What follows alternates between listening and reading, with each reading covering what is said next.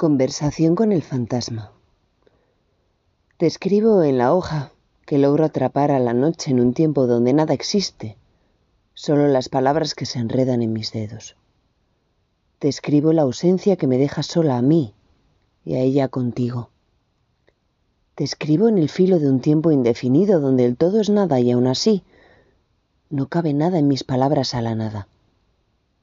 Te escribo ahora, fantasma, que cobijas mis pesares, te escribo ahora, fantasma, que te filtras en mi tiempo y arrullas mis nostalgias. Te escribo ahora, fantasma, que levantas en tus ojos mi ausencia prolongada. Ya no sabría qué hacer con los huesos de mis letras. El esqueleto del discurso fatídico parece ser esa lanza que agrava las distancias. Busco en el silencio un deseo que dé inspiración, me alimento de la médula que deja los recovecos de la memoria. Disfruto tanto tu ausencia como tu presencia. Eres un fantasma del pasado y serás en el futuro la sombra de un fantasma. Me gusta cavilar la distancia inadmisible entre tú, personaje insinuante, material narrativo, misterio místico, y yo, personaje disonante, alma inquieta. Queda solo la escritura que se convierte en la aureola de una novela sin cofradía. Vas transformándote al paso del tiempo en un horizonte dramaturgo. Estás ahí, angelical y diabólico, dionisiaco y apolíneo, eres antagonismo y complemento. El ritmo sensual de mis evocaciones despierta los mares del corruptor Eros, quien se levanta como llama flameante y Éfeso culmina los deseos mutuos acordes de una vida indecorada. La tristeza de una letra de Silachala pareciera tocar la traviata de unas ilusiones que entre olas del témpano y aires de fuego no encuentran dónde sostenerse. El árido estribillo de una ausencia prolongada va transformándose en el torbellino escandaloso de una escritura seductora. Quieres no saber nada de mí, pero aún permaneces en mi horizonte de palabras. Aún los valles inacabados deletrean tu silueta de fantasma. Aún el sol parece ser posible. Aún la esperanza rota no termina de romperse. Caen las piedras como caen las palabras, los gestos, las heridas, las desiertas despedidas, los ¿por qué existes y me llamas? Quizás fue la inquilina Margarita la tardía de la noche, el juicio atrevido, la tristeza araucana, que terminó por desmantelar la niebla y sembrar de perfidia nuestras almas caen las muertes, caen como cae la pena, de dolor, de ruindad y de miseria, los pétalos olvidados de una flor sin flor. Caen los destrozos y los harapos de una flor deshilachada, caen también las prisas, caen de sed y caen de hambre las ganas de contentarte. Queda el entredicho, queda la lontananza, quedan malentendidos, efímeras palabras, que hieren el alma y rompen de trizas el espíritu ya de por sí deshecho y destrozado. Unto las palabras de espinas, amo a la musa loca, arrebato el duende, danzo con las ninfas. Sola en la nube del poeta, azotada y a la deriva del arrecife inmaculado. Hoy abres mi sombra a la tortura, despedazas mi cabeza atormentada y guillotinas mi sangre malcodiana.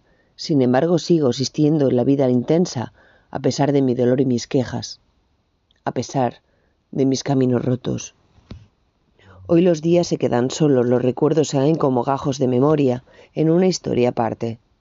En paréntesis. Quise hablar de ausencias, despistaste tú al espíritu para darme solo al momento.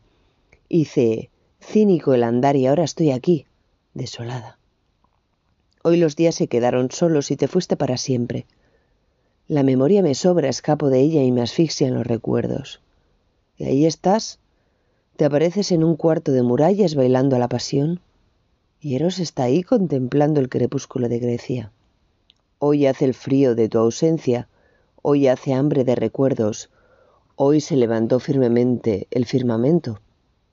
El funeral ya empezó, me invitaron a él y aún no quise ir. Quise escribirte para saber a qué hora es, a qué hora fue, si ya fue... ¿Y qué lápida pusiste y qué epitafio labraste, y de qué están hechas las palabras que enterraron por siempre el entierro a mi fantasma.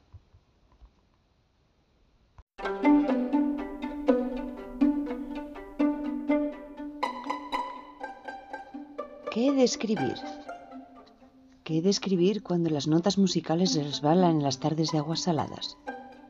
¿Qué he de escribir cuando la congoja de la tarde pareciera darle la bienvenida a la admirable noche? ¿Qué he de escribir cuando el resonar de tambores cae como acordes en inquietantes cascadas?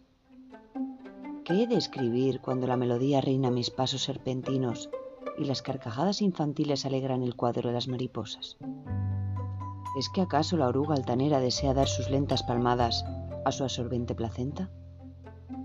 Y la plenitud de las montañas pareciera gritar angustiosos cuentos dolorosos. ¿Cómo es aquella letra anhelada usurpa las pañoletas rojas? Arguye sus discursos no escuchados. ¿Cómo es posible que mis bien detalladas manos no pueden alcanzar el suspiro del alma que no encuentra su descubierta vena? Mi Caribe acalorado busca tan interesantemente las gotas del recuerdo que refresquen su acaudeciado verano. ¿Busca acaso el portazo que el invierno pasado le ha dejado en su cascabelino paso?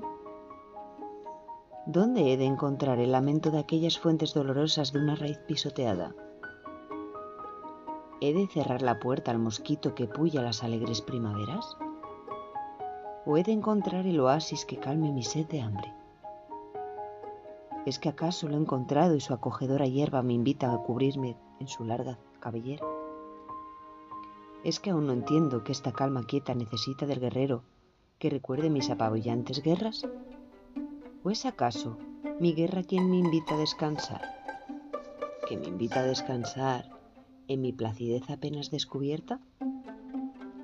Cuánta pregunta mi sensible alma, cuánta duda que aún me alimenta cuánta respuesta que me aferra mi búsqueda intensa. Si aún mi manto roído y parcheado descubre nuevas tierras, ¿cómo es posible que me quede vanamente inquieta?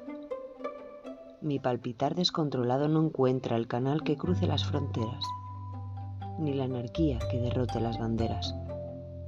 En mi profundo exilio mi aclamada tierra pareciera desbordarse en cántaros irrenunciables. Repican y repican los claveles de un pueblo indigesto, indolente e irremediablemente inocente. ¿Es acaso lo grotesco el escudo de quien se siente descubierto? ¿Son acaso los pinos más altos por ser altos o es su verde intenso el que define el color a que su altura le lleva? ¿Es la rosa más rosa por ser rosa o son sus espinas las que hacen la rosa? ¿O es la gramática generativa quien la vuelve rosa? ¿Es aquella sabiduría que los pastores de cabras cuentan en sus cantos al eco entre las páginas que se incendian en el alfabeto alquímico? Tanta undivalga duda, tanta pregunta dispersa, tanto espíritu insomne. ¿Son las sospechas del duende que inspira o son las caídas del malabarista? Quizás son solo las angustias de quien conoce que la escritura es palabra dicha.